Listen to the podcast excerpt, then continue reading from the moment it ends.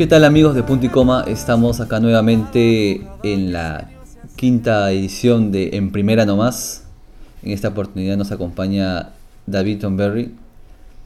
Bueno, quiero iniciar, bueno, queremos iniciar eh, este capítulo, esta, quinta edición, dando una pequeña mención a, por el fallecimiento de Juan Pablo Vergara, el jugador de Binacional, que definitivamente enluta al fútbol peruano tanto por, por distintas opiniones que era una muy buena persona, aparte del, de lo buen futbolista que era, y por, por cómo pasó, ¿no? O sea, recuerdo que el día del, del accidente, en la tarde, eh, se dijo que estaban fuera de peligro los tres futbolistas que estaban en el auto, que eran Collazos, Vergara y no recuerdo el, otro futbolista que estaba en el, en el, auto ahorita, pero se dijo que estaban bien y pasó esto, ¿no? Y Millán, sí, justamente, se me viene a la mente. La estrella, la estrella del equipo.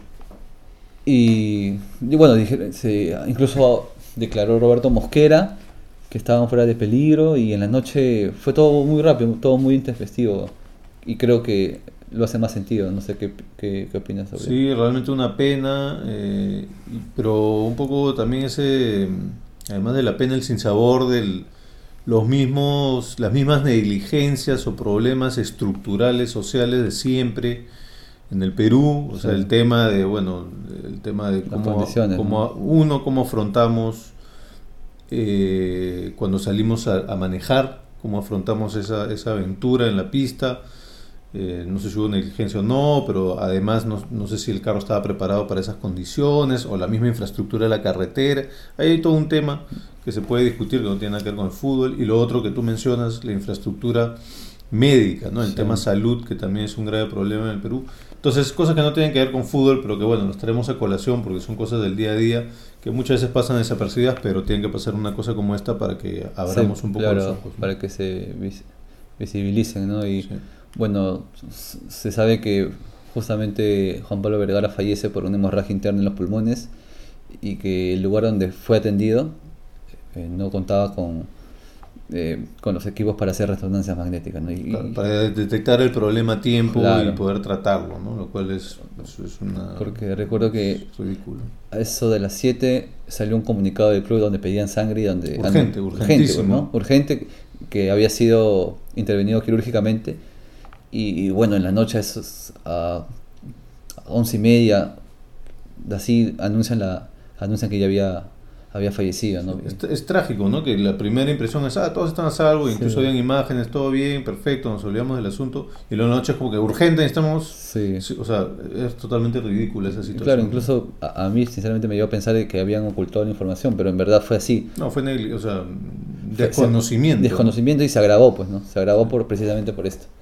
Sí, una pena, yo bueno, yo recuerdo a, Vergara del, del, CNI, ahí por el 2010 más o menos, ese era un CNI que en papel tenía que estar en los últimos lugares, pero que fue muy entretenido verlo jugar, estaba el Chato Barrena, estaba Sergio Almirón, estaba creo que Matías Dituro de, de, arquero, me recuerdo el lateral izquierdo Ángel Pérez, eh, jugaban de manera muy entretenida, era, era, era entretenido ver sus partidos, metían goles no le tenían miedo a nadie y, Juan Pablo Vergara era un poco parte de toda esa cultura de ese equipo, eh, sin miedo y entretenidos de ver jugar. Esa fue mi primera impresión de, Vergara y es con lo que yo me quedo. Sí, recuerdo un equipo pericotero que aprovechaba muy bien su localidad con el calor de la selva.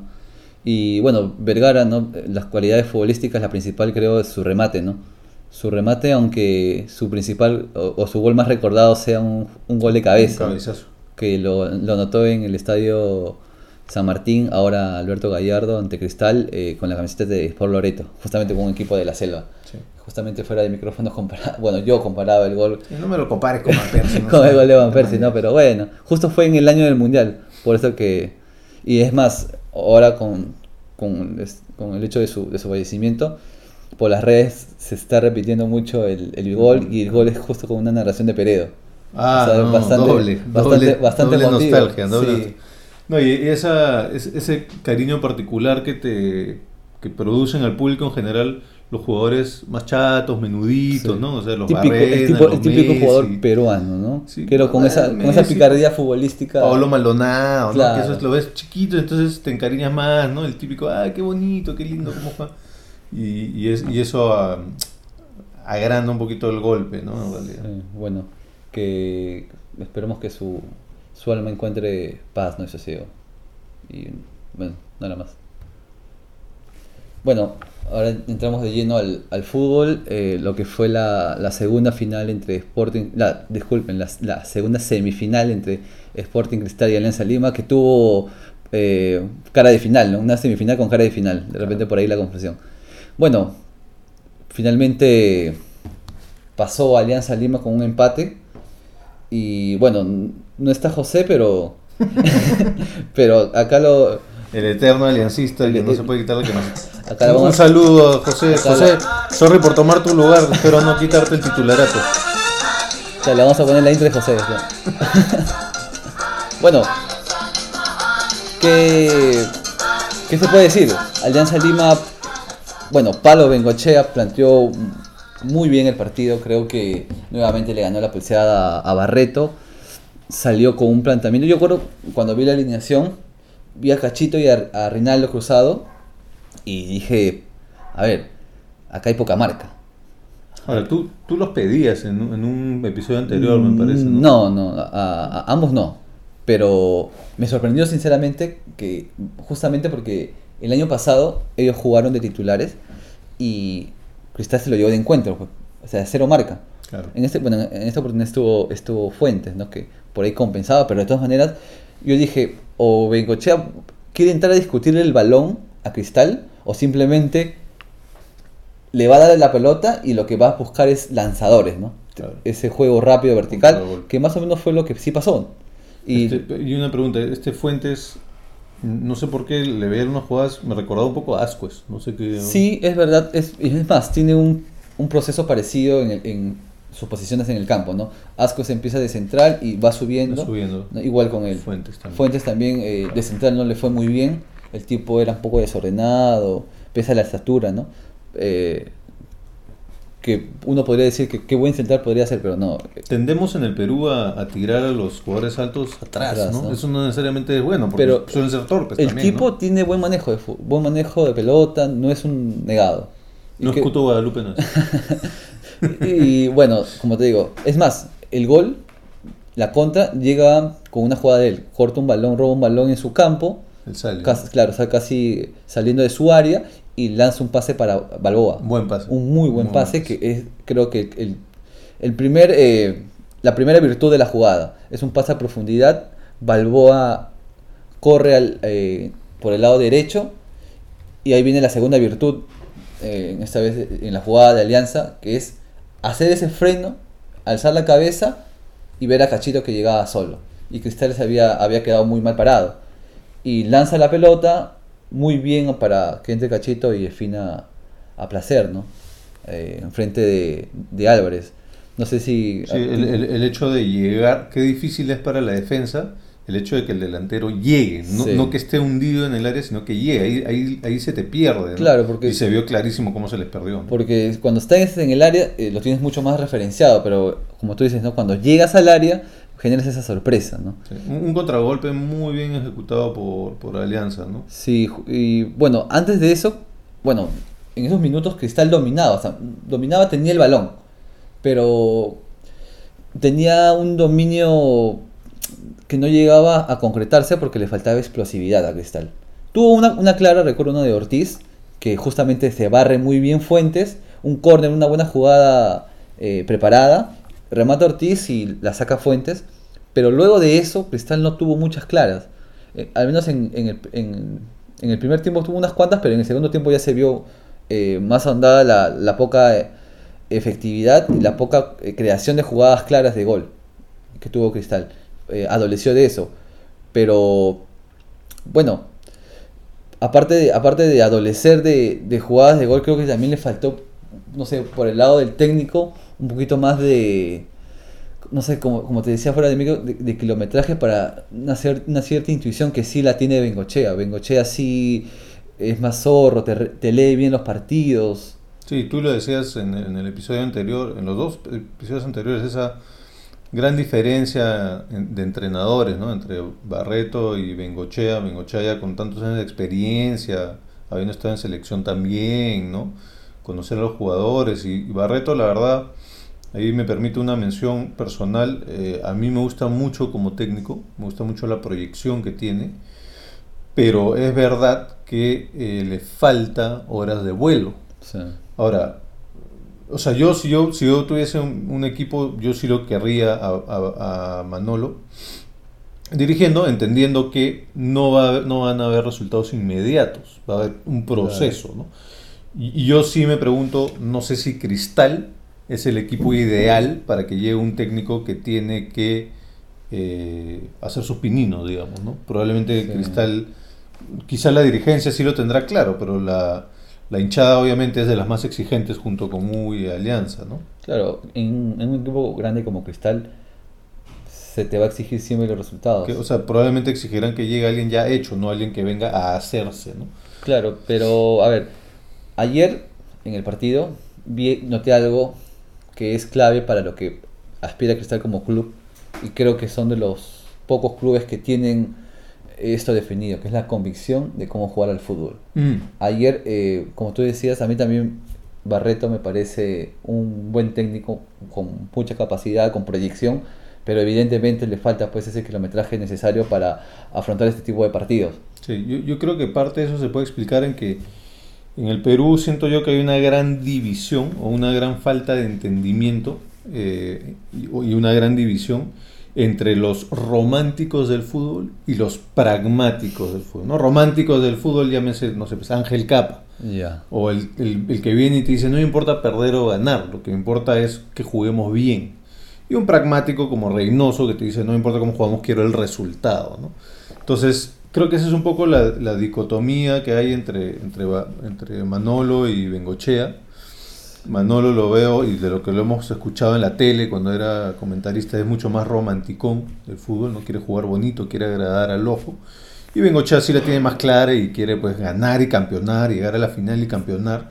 Y probablemente eso es algo, sospecho yo, que la sociedad corrompe al hombre, ¿no? Probablemente entras con todo el romanticismo del Claro. mundo del fútbol y luego vas aprendiendo que para obtener resultados de repente tienes que sacrificar un poco la belleza del juego para ser más eficiente, más efectivo, que era lo que tú decías en el episodio anterior. Claro, sí, eso quedó cerrado, ¿no? O sea, la- el resumen es Cristal eficiente, y yo sigo sosteniendo, Cristal eficiente y Alianza Lima eh, efectivo, ¿no? Sí. Eh, la posición en las, en las estadísticas, eh, Cristal termina el partido con un sorprendente 80%, 80%. Yo no recuerdo. de posesión de balón. No recuerdo muchos partidos en donde un, un equipo haya tenido solo el 20% y encima gane. Y pese a eso, Cristal no tuvo muchas claras. No tuvo muchas claras. Pese a que tuvo 16 remates al arco eh, contra 7 de Alianza. No Claro. tuvo gran. O sea, Galese no fue la figura de, de Alianza. No, no fue tan, exigido. Yo veo una, una ficha como esto, donde rápidamente para los oyentes, Cristal tuvo 80% de posesión, Alianza 20%, Cristal tuvo 16 remates, Alianza 7, Cristal tuvo 13 faltas y Alianza Lima tuvo casi el doble, 24 faltas, 5 amarillas para Alianza, una para Cristal eh, y sí dos, dos fueras de juego para Alianza, pero 9 tiros de esquina para Cristal y 4 para Alianza. Y yo digo, "Che, esto me suena que golearon al, al equipo que tenía 20%, ¿no? Parece un- una estadística del, del Barça con cualquier equipo Sí, que se le sí. ponía. Pero O- bueno, O, o lo, o lo otros, entendiendo que hubo un partido antes, escucha, el, el- el- el equipo que tuvo 20% vino a cerrarse su arco. Que a veces está ma- mal visto, ¿no? Hay gente que lo critica, pero, hay que. Claro, hay que entenderlo como estrategia Claro. y estrategia exitosa en este caso y en muchos casos también, ¿no? Pero en este caso en particular, ¿no? Y más, más si la estrategia es bien diseñada y bien ejecutada. Sí. Yo creo que esa es una, una virtud que tiene esta alianza de Bengochea, que no, no solamente es lo que plantea y lo que tiene Bengochea en la cabeza para cómo ve el fútbol, sino que el tipo es capaz de convencer a sus futbolistas de que la manera de jugar es esa. Y esa, y esa manera los va a llevar al triunfo. Claro, debe, debe ser difícil convencer a un cachito, a un Rinaldo cruzado, sea que hay que jugar más, más sacrificados que bonito. ¿no? Justamente, ¿no? Y, y de hecho la tradición de Alianza es la de jugar bonito, ¿no? Bueno, si, si llegamos a la tradición, hay que decirlo, o sea, Alianza ha traicionado su, Su tradición su tradición futbolística. Por resultado. Por y- resultado. pero yo- es, es interesante eso, porque yo le preguntaría ahorita al grueso de hinchas aliancistas, ¿te, te importa? ¿Te importa que estén ganando así o...? o- Estoy seguro que estoy seguro que la mayoría de hinchas está feliz con, Bengo- con Bengochea. Y luego, o sea, lo que pasa es que Bengochea viene, llega a Alianza luego de 10 años que Alianza no campeonaba. Y lo saca campeón. cierto. Y mira, desde que llega Alianza, desde que llega Alianza Bengochea, lo ha metido eh, a tres fases de grupos de Copa Libertadores. Ha peleado el título los tres años. Mm. Los números son irrefutables para Bengochea. Sí, ayer, el anteayer veía un tweet, no sé, una estadística que él casi solo era responsable por un ingreso de, no sé, 7 millones de dólares para Alianza Lima, una cosa Sí. así, no me acuerdo. No me acuerdo la cifra exacta, pero, pero el dato es interesante, ¿no? y los números no, no, no mienten y son irreprochables. O sea, no creo que nadie, nadie puede discutir la valía de Alianza. Es más, yo me atrevería a decir que Bengochea es el mejor técnico de Alianza en los últimos, ¿qué? 15 años. ¿A, quién, ¿A quiénes pondrías ahí? ¿Quién sería tu top 3 de técnicos Yo de que Alianza de los- desde Bengo- de Bengochea antes tenemos que ir hasta Peluso y luego a Costa. Costa fue, yo creo, Emblemático. Ya, pero Costa es ir, es, es ir muy atrás, porque Costa es del 2014, digo, del 2004. Hace 15 años era 2004, o sea, desde ahí, desde Costa en adelante, yo creo que es el mejor, porque Costa fue bicampeón. Bueno, y ahora eh, Bengochea está cerca de, de ganar dos títulos con Alianza. No bicampeón, pero haber ganado el 2017, si gana este 2019, bueno, creo que se va a meter ahí en la historia grande de, de los técnicos de Alianza, ¿no? O sea, tú dices Bengochea, Peluso y Costas. Ese sería tu top 3 de los últimos 20 No, no, años. to- de los últimos 20 años sí. Y sí. Y creo que el mejor sigue siendo Costa por el, por el bicampeonato. ¿no? Costas. Interesante. Y además su, su equipo jugaba otra cosa, más vistoso, ¿no? Para el paladar del hincha de Alianza. Pero lo de Bengochea es. in- es. No se puede reprochar. Es Irrefutable. Irrefutable. No hay forma. No hay forma de discutirle el éxito de Bengochea en Alianza. Cierto. Y ayer lo plasmó muy bien. O sea, el tipo, el- los últimos minutos del partido, Alianza no sufre. Si bien decidió totalmente la pelota a Cristal, o sea, eh, Alianza no termina sufriendo el partido. Lo termina controlando, Cristal en su parsimonia, ¿no? Eh, como te decía, el año pasado Cristal tenía algo que era clave, ¿no? La explosividad. Tenía a Costa y a López por las bandas. Y en la final es- es- ellos fueron los que abrieron el partido. ¿Ahí quién era el, el entrenador de Cristal? Mario Salas. Mario Salas, el chileno Mario Salas. Tampoco que sea así. Y- qué, qué buen técnico. ¿no? Y Alianza, y Alianza Lima no. Digo, Sporting Cristal en, en esta oportunidad tenía ¿no? a, a Ortiz, a Canchita, pero tenía un juego muy predecible. Era muy fácil de, de contrarrestar. Para Alianza Lima no fue, no fue muy complicado eh, contrarrestar el, el- el- el juego de Cristal, ¿no? Pero sin duda, sin duda yo quiero seguir recalcando a, a Bengochea como el eje, el eje principal de esta campaña. Si bien ha, ha habido puntos altos con Fuentes, no sé, con los dos uruguayos que llegaron eh, justamente con Bengochea, cuando porque, cabe re- hay que recordar que Alianza no empieza el año con Bengochea, Alianza empieza el año con Rus. Russo deja, lo deja muy mal Alianza, lo deja quinto en la apertura y traen a- de vuelta a Bengochea, ¿no? Bengochea vuelve como el, no sé si el hijo pródigo, o al revés, no creo que eh, una situación contraria, ¿no? Van a buscar, al- se van a buscar al ex, a la ex para, para, para sentir, para volver al triunfo, ¿no? Y otra cosa que hay que decir, con, esta vez con Cristal, es que Cristal empieza muy mal el año. Contratan a Mendoza, Alexis Mendoza, un colombiano, el tipo ni siquiera debuta. Ah, verdad. Ni siquiera debuta en, en- como oficialmente, juega un amistoso en Emelec, cae goleado y lo sacan a, a Mendoza. Luego viene Claudio Vivas. Claudio Vivas también viene con la promesa de ser un técnico con el estilo de juego que pregona Cristal, con el manual de estilos, ¿no? que, Mm. esa, esa denominación que crearon en, en tienda rimense.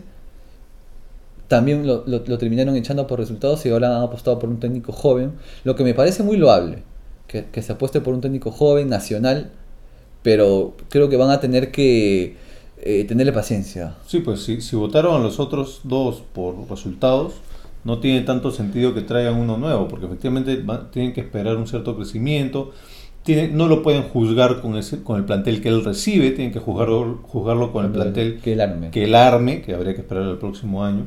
Entonces un poco como decir, ya saben que abandonamos esta temporada y hacemos, empezamos a construir la siguiente temporada desde ahorita, y aún así se encuentra una semifinal con chance.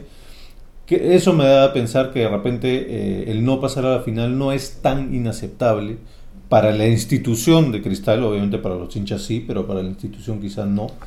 Y, este, y estoy de acuerdo contigo en que probablemente Bengochea es el verdadero artífice de esta, de esta final de alianza, que bueno, todavía le falta, ¿no? Le falta una, una, una, siguiente etapa, de repente es un buen momento para, para, hacer la transición a lo que va a ser la final, ¿no? Sí, bueno, la final va a ser ante Binacional, los días se sabía Binacional estar en la final eh, por ganar el clausura, pues, disculpen, en la apertura y mantener, ¿no?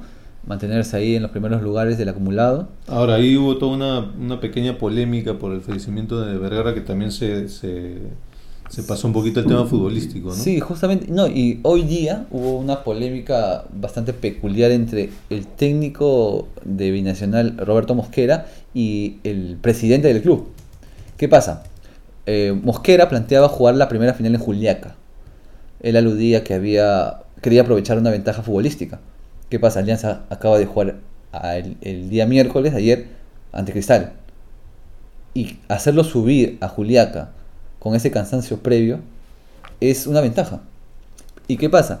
El, presidente de, Binacional quería todo lo contrario. Quería empezar en Matute y terminar en Juliaca. Hay unas cuestiones políticas. Parece que el, presidente de, de, Binacional tiene ahí una, una ambición de un cargo Mayor. Un cargo mayor en. Entonces quiere que se celebre un campeonato en la tierra del equipo, ¿no? Pero tú me hacías el análisis, como lo has hecho ahorita, de por qué crees que Mosquera ha elegido primero, primero jugar en altura y me parece. Yo, yo lo había pensado al revés, pero tú me hiciste ver que efectivamente funciona mucho mejor, así como lo has dicho, para, para intereses de Binacional, ¿no? Claro, es más, es más, si Binacional logra, que es bastante probable, un resultado positivo y holgado, no sé, un 3 a 0 o por lo menos un 2 a 0. En Lima, Alianza Lima está comprobado a lo largo del año, lo hemos visto, que les, es mucho más complicado eh, ser protagonista. O sea, cuando Alianza tiene que ir a buscar el resultado, le cuesta. A, los equipos de, de Bengochea le siempre le ha costado por lo general buscar el resultado. Le es más fácil eh, agazaparse, ¿no? Aguantar. y estar ahí a la, a la expectativa. Y sin duda, si Binacional logra un buen resultado en Juliaca, cerrarlo en Lima no es un mal negocio. Y además por el hecho del cansancio previo, que te decía justamente. Y es más, eh, hoy día en la mañana Mosquera había amenazado con que si el presidente no quería ceder a lo que había decidido el comando técnico y los jugadores, él ponía su cargo a disposición. Ya luego en la mañana declaró diciendo que habían llegado a un acuerdo, que habían conversado bien y que el presidente aceptó las condiciones que había, la planificación que tenía. Los jugadores también se pusieron del lado de Mosquera. Por supuesto. también dijeron lo que diga nuestro profe, nosotros no entrenamos hasta que no se resuelva la situación, lo cual me pareció. Ese tipo de historias es el tipo de historias que tú ves en una película deportiva, ¿no? Donde, donde la gente al final, el equipo al final se cohesiona más y, tú generas esa cosa que es tan impalpable que es la química, ¿no? Que es, era esta cosa que, la mística que le llaman acá en Perú, que era esta cosa que tenía, por ejemplo, el Cienciano, que salió campeón de la, de, sí, de la, de la Sudamericana y de la Recopa. Y este tipo de, de cosas, primero, lamentablemente, bueno, la tragedia, ¿no? La tragedia de Vergara, y después este, esta batalla de nosotros contra ellos, ¿no? Contra el, el jefe supremo, digamos, el dueño genera esa cohesión que los vuelve mucho más peligrosos también, ¿no? Claro, esa rebeldía del compañerismo, ¿no? Que, que te genera el compañerismo, la confraternidad entre el técnico y, los compañeros de equipo. Es más, Mosquera dijo, eh, declaró algo que también era bastante cierto en analizarlo, que los jugadores de, de Binacional entrenan hace dos días. Ah. Y muchos han donado sangre. Ah, entonces. O sea, no era, incluso por eso no era conveniente que viajen. Claro. O sea, creo que eso, al Mosquera, al tener una buena, una buena capacidad comunicativa, el tipo tiene buen floro, como se dice acá criollamente, yo estoy seguro que con esos argumentos al presidente no le quedó de otra, ¿no? que aceptar que Binacional juegue este domingo en el estadio Guillermo Briseño Rosa Medina a las 3 de la tarde. Va a ser la primera eh, semifinal. Final. La primera final. Se me cruzan los. Ahora, en el caso hipotético que campeone binacional, ¿sería el campeón peruano más improbable de los últimos 30 años, desde los 90? No sé. Sí, o sea, Porque es- mira, yo, yo te pongo en la lista, no sé, el Melgar, el Melgar del 2015 no me parece tan improbable, ¿no? No. Tenía buen plantel, tenía el tema de la altura también, este, me parece que ahí está el técnico Reynoso, que ya tenía harta experiencia también. El Aurich del 2011 también tenían, metían un montón de goles, eran avasalladores. además tenía buen, buen- tenía buena capacidad económica, ¿no? Sí, no sabemos, Con- con no- lo- con no los sabemos- Oviedo. no sabemos por qué, pero no vamos a ahondar. Este, la- los equipos de San Martín también tenían unos equipazos en esa época. Pero por ahí San Martín era- fue un equipo que, a ver, tenía poco tiempo en primera, Sí. parecido con Binacional. Binacional tiene dos años en primera. ¿Tú, ¿A ti te parece que el campeón, alguno de los campeones de la San Martín es más improbable que el de Binacional? Mm, No, pero está por ahí. Pero creo que sí, Binacional sería el más improbable. Más ¿no? improbable, ¿no? Por acá veo un Unión Guaral en el 89, ¿no? Pero aparte de eso, del 90 en adelante, todo es U Alianza Cristal, varios San Martín Melgar, y el. Aurich y el Melgar. Yo te lo iba a comparar con el, con el Garcilaso de, de por ahí del 2012, Cristal. 2013. Claro, ¿no? pero una fin- Garcilaso, a ver, Garcilaso pierde una final con Cristal en el 2012 12. y una final con la U en La U 2003. en 2013. Y una con Alianza en el 2017. No, el 2017 no, la no, no, hubo final. Es subcampeón, queda subcampeón, pero no hubo final. Hmm. Alianza gana la apertura y el clausura y campeón Ya, sí, razón. Y, pero también hay un, un, subcampeonato del León de Huánuco que pierde contra la San Martín en el 2010, si no me equivoco. Sí, el 2010. Sí, 2010. tienes razón. Eh, también Ah, León, de. León de Huánuco también tenía poco tiempo de ascendido Sí, y llega a la final. sí, sí. sí, sí. En un plantel que tenía Perea, Cuto, colombiano, ¿no? Perea, Perea. Rodas, Perea. Billy Roda. Billy Rodas, el claro. técnico era Franco Navarro. Pero Bueno, sí, el binacional probablemente lo más similar sería el Real Garcilaso, ¿no? Por el tema de altura, incluso el color de la camiseta, Millán, es, este, un poco el símil con, con- Ramúa. con el Chato Ramúa, este, podría ser, pero, pero que haya campeonado probablemente ese sería el más improbable, quizá de todos los tiempos. sí, bueno, y, Interesante. y tiene un rival de peso, ¿no? Un rival Sí. de peso para, si quiere salir campeón binacional, tiene nada más y nada menos que Alianza Lima, que Sí. no, no es poco decir, ¿no? Un equipo con tanta historia. Eh, es casi un, no sé si David o Goliat, pero en historias, pues sí, ¿no? No, sí, en En historia historias sí, definitivamente. Binacional, ¿cuánto tiempo lleva Binacional primero? ¿Dos años? Dos años, Sí, dos años. Sería quizá el más, la historia más rápida de, De un campeón. de un campeón, ¿no? De, una- de un subir a primera y campeonar. Creo que los otros tenían un poco más, pero sería una historia bien interesante. Y si le, si le agregas el tema de Vergara, pues no, lo haría aún más, más bonito. Más ¿no? claro. Sí, casi más, más heroico. Sí, no, Sí. no, no quiero decir que soy hincha de la U y que no quiero que gane Alianza, no, no lo voy a decir. Pero este, pero sería bonito que campeone binacional por esos No, motivos. yo sinceramente, antes de lo que pasó con Vergara, me daba igual. campeón. Pero ahora, sinceramente, le voy al B.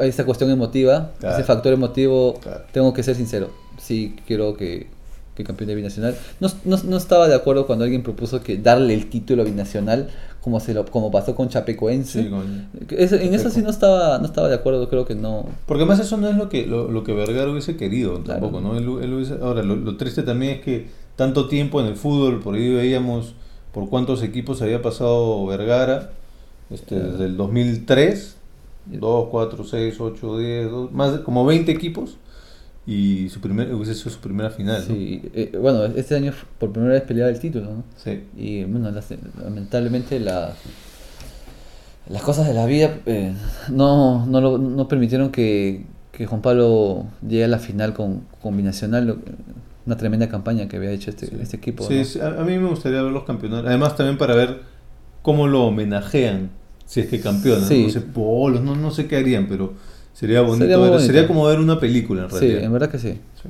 Y bueno, pero para eso tendrás que superar a la Alianza de Bengochea, que justamente eh, es- en esta semana se definió que alguien muy allegado a Bengochea viene a dirigir el bando rival. Sí, hemos hablado tanto de Bengochea, creo que Que- es momento de hablar de del- su maestro. De su maestro, ¿no? Llega el maestro, de, el señor Gregorio Pérez, es el nuevo técnico de Universitario de Deportes. Justamente hoy fue presentado en conferencia de prensa en el Estadio Monumental. Y bueno, a mí me llama la atención, me parece que le da un realce al fútbol peruano que llegue un técnico tan respetado a nivel internacional. Sí. Eh, multicampeón con Peñarol. Sí, a, a mí me preocupa un poco dos cosas, que lo hablábamos hace un rato este, antes de empezar el episodio, ¿no? La edad, tiene 71 años, entonces no sé si está totalmente actualizado. Claro, puede, haber, puede tener un... A, a veces los entrenadores, ¿no? sí, los entrenadores desfasado. mayores como que están muy... eh, han echado raíces en su manera de pensar y no innovan mucho, que en el fútbol es, es necesario. Entonces, la edad me preocupa un poco. Y me, me preocupa un poco que sí ha sido muy exitoso, pero hace, di- Diez tú me años. decías, ¿no? 10, 5 años que no ha tenido un éxito real en algún club que en el que haya estado entrenando. Claro, su último título fue en, con Libertad en Paraguay, ¿no? Sí. Eh, En 2010. 2010, ¿ya? ¿Ves? 9 años, 10 años Diez. ser.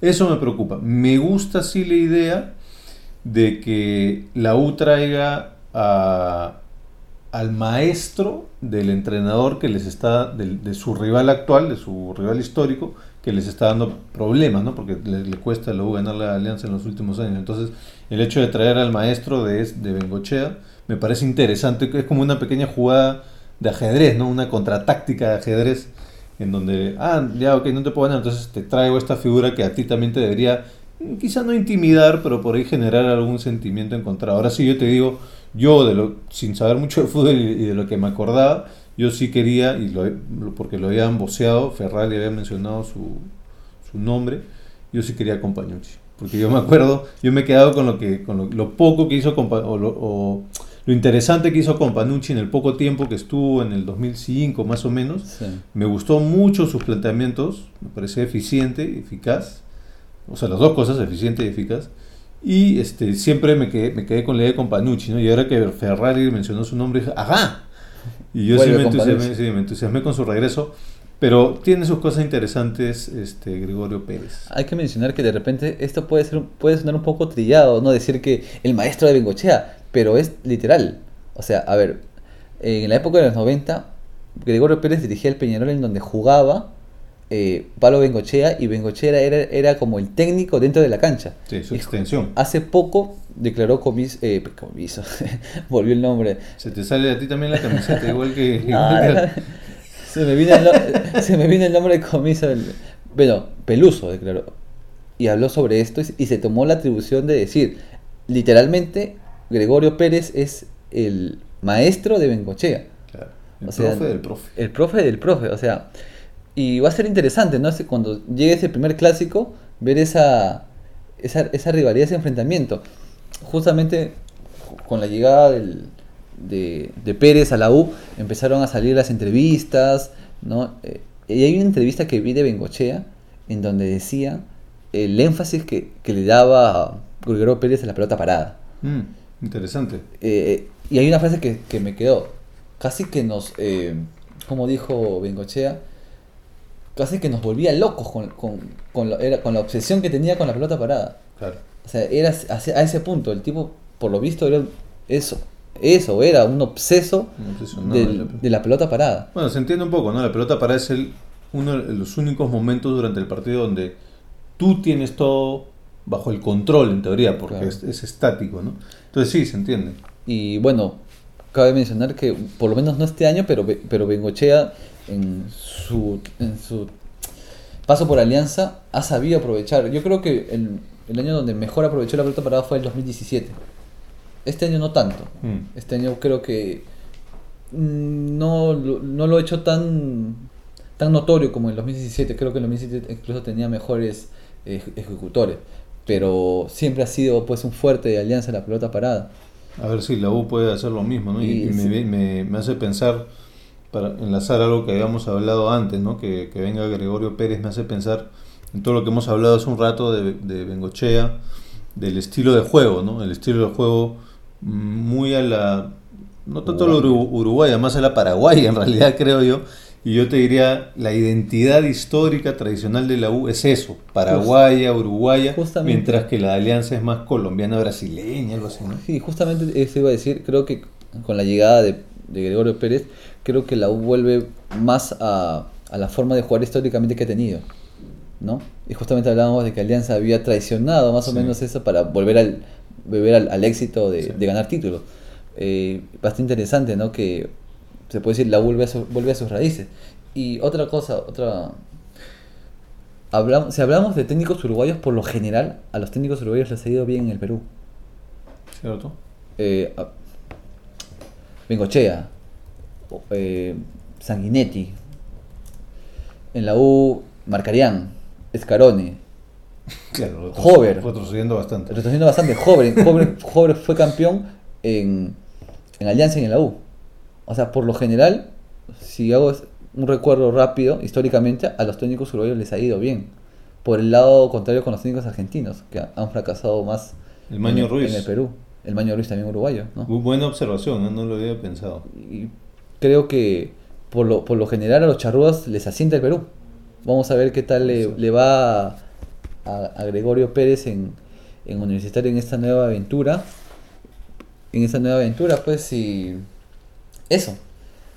Como. Ya, ya- quiero ver, si- sinceramente, ya quiero ver los clásicos. Ahora, quizá que a los uruguayos les va bien en todas partes, ¿no? No sé. Bueno, En lo que pasa es que Uruguay ¿no? es un país tan futbolero. Sí, pues no, es que no tienen otra cosa. Es, es el fútbol o son, nada. tres, son 3 millones y que 2 millones y medio les debe encantar el fútbol. Yo hace poco escuché una radio uruguaya, sintonicé una radio uruguaya y estaba escuchando el- el- un programa deportivo, fútbol, estaba hablando de fútbol. Y estaba escuchando, habré escuchado por menos media hora y te juro que estaban hablando dos tipos, tres tipos. Yo pensé que todos eran panelistas.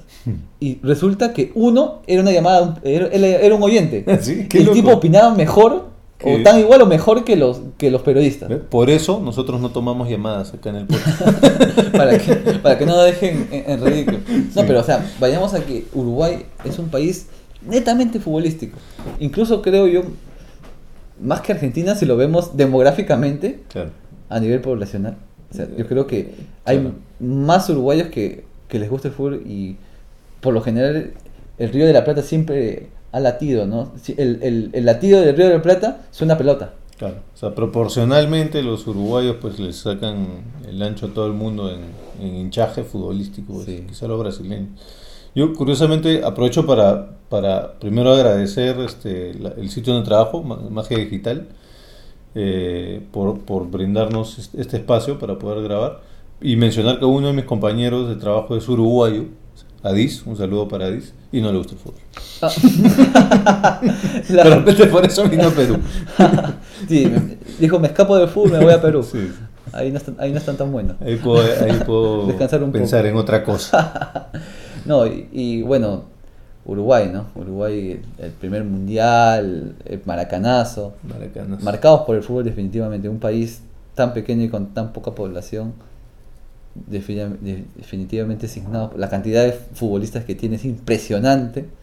Y bueno, ya veremos cómo le irá pues a, Gregorio Pérez, como tú dices, un técnico longevo, pero vamos a ver si le saca luz a su experiencia, ¿no? Sí, igual ojalá no le cueste tanto. No estoy exagerando porque han habido otros técnicos también de esa edad que han venido a Perú, pero ojalá no le afecte el tema de la altura, del calor, ¿no? Porque estas estas peculiaridades del torneo peruano que lo hace tan difícil para, para los jugadores, pero también para los técnicos, me imagino, ¿no? Y bueno, de esta, de esta manera hemos llegado al, al final del capítulo. Muchas gracias por... Si, si llegaron hasta aquí, muchas gracias por, Sí, por, por escucharnos y será hasta la próxima. Sí, una vez más, perdón este, por haber usurpado el lugar de José. Él lo- un día no me van a escuchar tanto, él los va a estar acompañando la próxima semana. Gracias. Nos vemos. Chao. Hasta luego. Chao.